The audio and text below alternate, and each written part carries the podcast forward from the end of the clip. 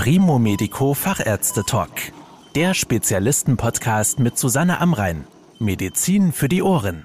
Wenn man in der Brust plötzlich Schmerzen hat oder ein Engegefühl verspürt, kann das verschiedene Ursachen haben. Es kann auch das Herz betreffen und möglicherweise sogar lebensgefährlich sein. Daher ist es wichtig herauszufinden, wo genau das Problem liegt, welche Möglichkeiten es gibt, Brustschmerzen möglichst schonend und mit geringem Aufwand abzuklären. Darüber spreche ich jetzt mit Dr. Georg Fröhlich und Dr. Bernhard Herzog. Sie sind beide Spezialisten für Kardiologie an der Herzklinik Luzern. Herr Dr. Herzog, Brustschmerzen sind ja ein häufiges Problem. Welche Erkrankungen können dahinter stecken? Sie haben völlig recht. Brustschmerzen sind ein sehr häufiges Phänomen. Man geht sogar davon aus, dass bis zu 40 Prozent der Bevölkerung mindestens einmal im Leben Brustschmerzen hatte. Auch sind die Beschwerden sehr vielfältig. Betroffene berichten einerseits von einem Unbehagen, von einem Enge, von einem Druckgefühl auf der Brust, aber auch von einem Brennen oder Schmerzen. Manchmal können diese ausstrahlen in den Bauch, in den Rücken oder in den Kiefer. Und es können auch ganz andere Symptome letztendlich dann mit noch dazukommen, wie Übelkeit, Husten oder Atemschwierigkeiten sogar. Und so vielfältig der Charakter der Beschwerden auch wirklich ist, so vielfältig sind auch deren möglichen Ursachen. Nicht alle betreffen das Herz. Es gibt ganz verschiedene Ursachen von Störungen des Muskels, Nerven, Knochens oder auch des Verdauungssystems. Aktuell gehen wir davon aus, dass ungefähr die Hälfte der Beschwerden an der Brust dann einer muskuloskeletalen Ursache zurückzuführen sind und ungefähr in 25 Prozent der Fälle denken wir an eine Ursache vom Herzen. Wenn die Ursachen für Brustschmerzen so vielfältig sein können, wenn sie denn auftreten, wann und vor allem auch wie schnell sollte denn ein Arzt aufgesucht werden? Gibt es vielleicht typische Warnsignale, an die man sich halten kann? Ich glaube, viele Betroffene sind sich klar bewusst, dass Brustschmerzen per se ein Warnsignal sein können und möglicherweise sogar auf lebensbedrohliche Erkrankungen hinweisen können. Andere wiederum negieren das Ganze und warten dann lieber ab. Grundsätzlich kann man sagen, dass Schmerzen mit einer muskuloskeletalen Ursache typischerweise leichter bis mittelschwerer Intensität sind. Sie können von der Lage oder Bewegung des Körpers abhängig sein oder auch dort verstärkt werden. Manchmal können sie die Beschwerden selber durch Druck auslösen. Auch sprechen punktförmige Beschwerden oder diejenigen, die sehr, sehr kurz anhalten, nur für ein paar Sekunden, sehr gegen eine Erkrankung des Herzens. Nun, auf der anderen Seite muss man auch sagen, gibt es klar Symptome oder Merkmale, wo wir sehr hellhörig werden. Das sind sehr starke Schmerzen, Kurzatmigkeit, Schwitzen, das können sein Übelkeit, Erbrechen, Beschwerden, die dann, wie vorhin beschrieben, auch ausstrahlen. Das kann zu einer Benommenheit, zu einer Ohnmacht führen oder aber auch letztendlich, wenn man einen unregelmäßigen Herzschlag spürt. Und diese Symptome gilt es letztendlich wirklich sehr, sehr ernst zu nehmen. Treten Brustschmerzen mit einer dieser Symptomen auf oder muss man unverzüglich handeln? Da muss man den Notfallarzt aufsuchen und muss sich sicherlich ärztlich abklären lassen. Welche Untersuchungen werden denn dann vom Arzt vorgenommen, um herauszufinden, woher diese Brustschmerzen kommen? Also bei starken Beschwerden ist ein unmittelbares Handeln notwendig. Das EKG und eine äh, Blutuntersuchung können hier die wegweisenden Untersuchungen sein. Letztendlich gilt es auch, einen Herzinfarkt zu diagnostizieren, wo man wirklich auch schnell handeln muss, wo eine Herzkatheteruntersuchung allenfalls notwendig ist, um verstopfte Herzkranzgefäße wieder öffnen zu können.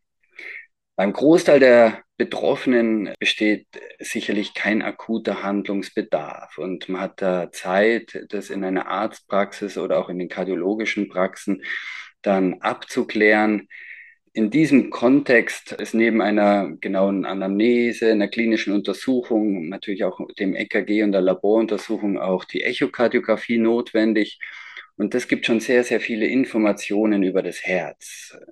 Sollte dann der Verdacht auch dort bestehen, dass auch an den Herzkranzgefäßen ein Problem besteht, können weitere Untersuchungsmethoden, auch die moderne Herzbildgebung sehr wichtig sein oder allenfalls auch wie vorher beschriebene Herzkatheteruntersuchung. Sie sind ja Spezialist für Herzbildgebung. Können Sie noch mal genauer beschreiben, welche Untersuchungen dann notwendig sind und wie sie ablaufen? Also grundsätzlich kann man mit einer modernen Herzbildgebung entweder die Durchblutung des Herzmuskels bestimmen oder man kann die Herzkranzgefäße direkt beurteilen. Wenn wir jetzt die Durchblutung bestimmen wollen, funktioniert das zum Beispiel mit einer Magnetresonanzaufnahme. Da werden indirekt Engstellen an den Herzkranzgefäßen gesucht, die eine schlechtere Herzmuskeldurchblutung hervorrufen. Entdeckt man diese, muss man in einem weiteren Schritt einen Herzkatheter machen, um das Problem zu beheben.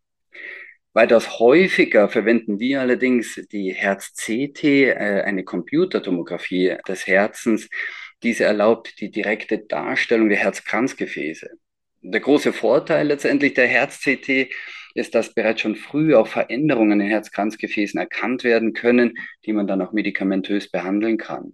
Sollten auch hier hochgradige Engstellen zu sehen sein, bedarf es wieder einer Herzkatheteruntersuchung. Herr Dr. Fröhlich, Dr. Herzog hat ja gerade detailliert die Möglichkeiten aufgezeigt, wie man Engstellen an den Herzkranzgefäßen nachweisen kann.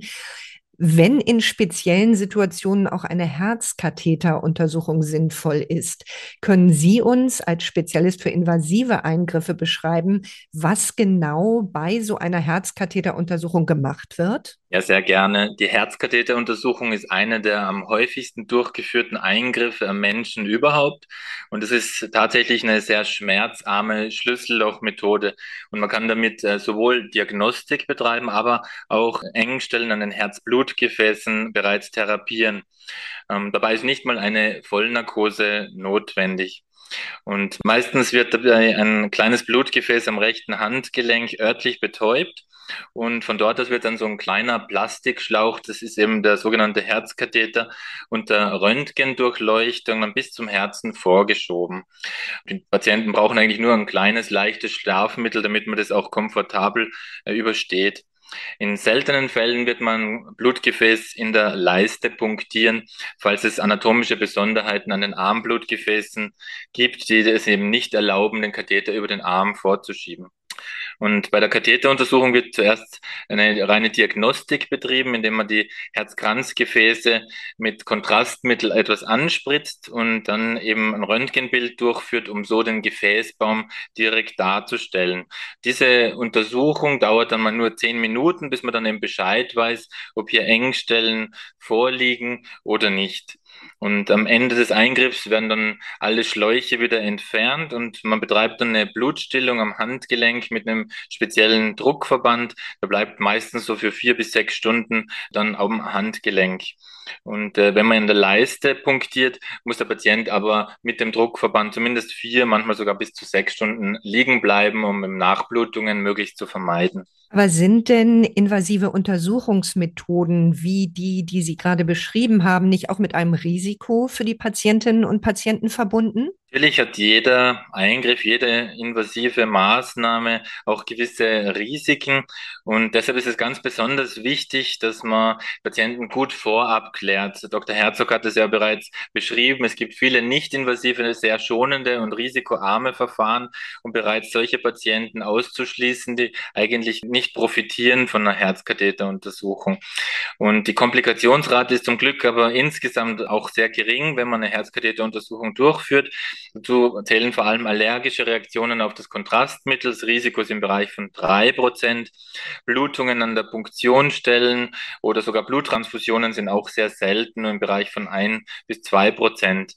Sehr, sehr selten sind dann Perforationen an den Blutgefäßen am Herzen selber. Herzinfarkte und Schlaganfälle sind auch extrem seltene Einzelfälle. Nach circa sechs bis zwölf Monaten kommt es bei circa sieben bis zehn Prozent der Patienten zu einer Wiederverengung der Stents durch eine überschießende Narbenbildung.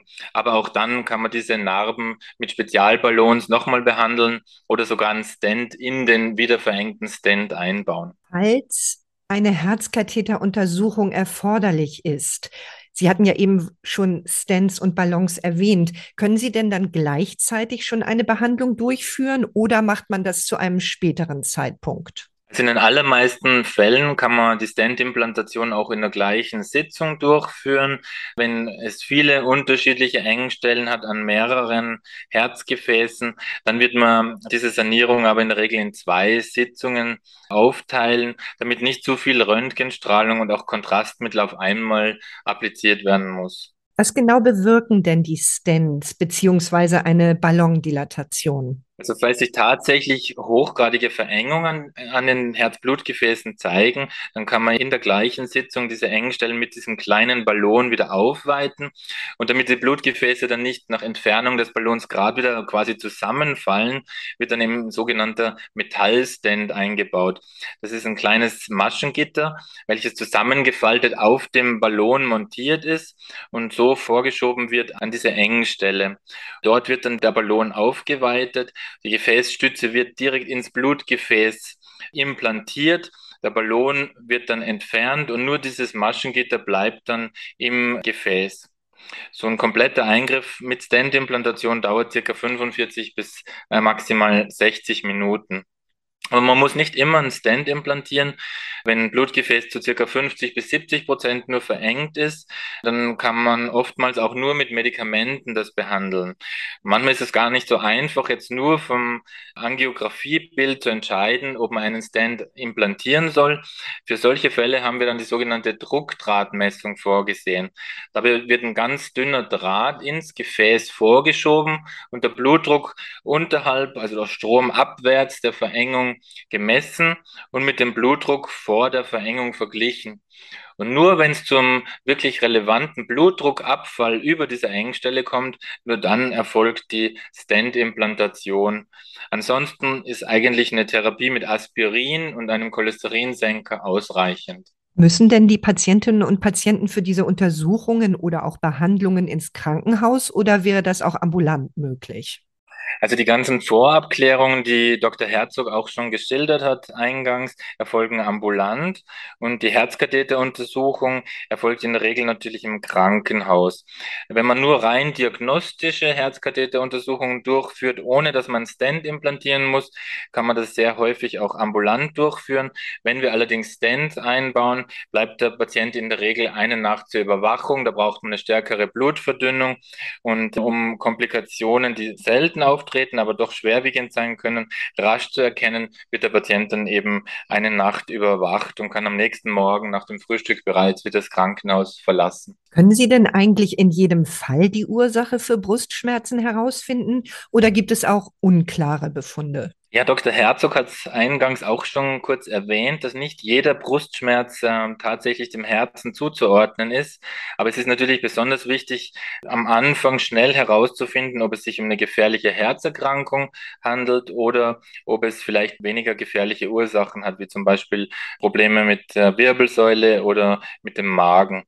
Deshalb erfolgt die Herzabklärung in der Regel als erstes, weil äh, hier eben unter Umständen gefährliche Grunderkrankungen vorliegen vorliegen könne. Vielen Dank für Ihre Erklärungen, Herr Dr. Herzog und Herr Dr. Fröhlich. Sehr gerne. Sehr gerne. Das war der Primo Medico Fachärzte Talk.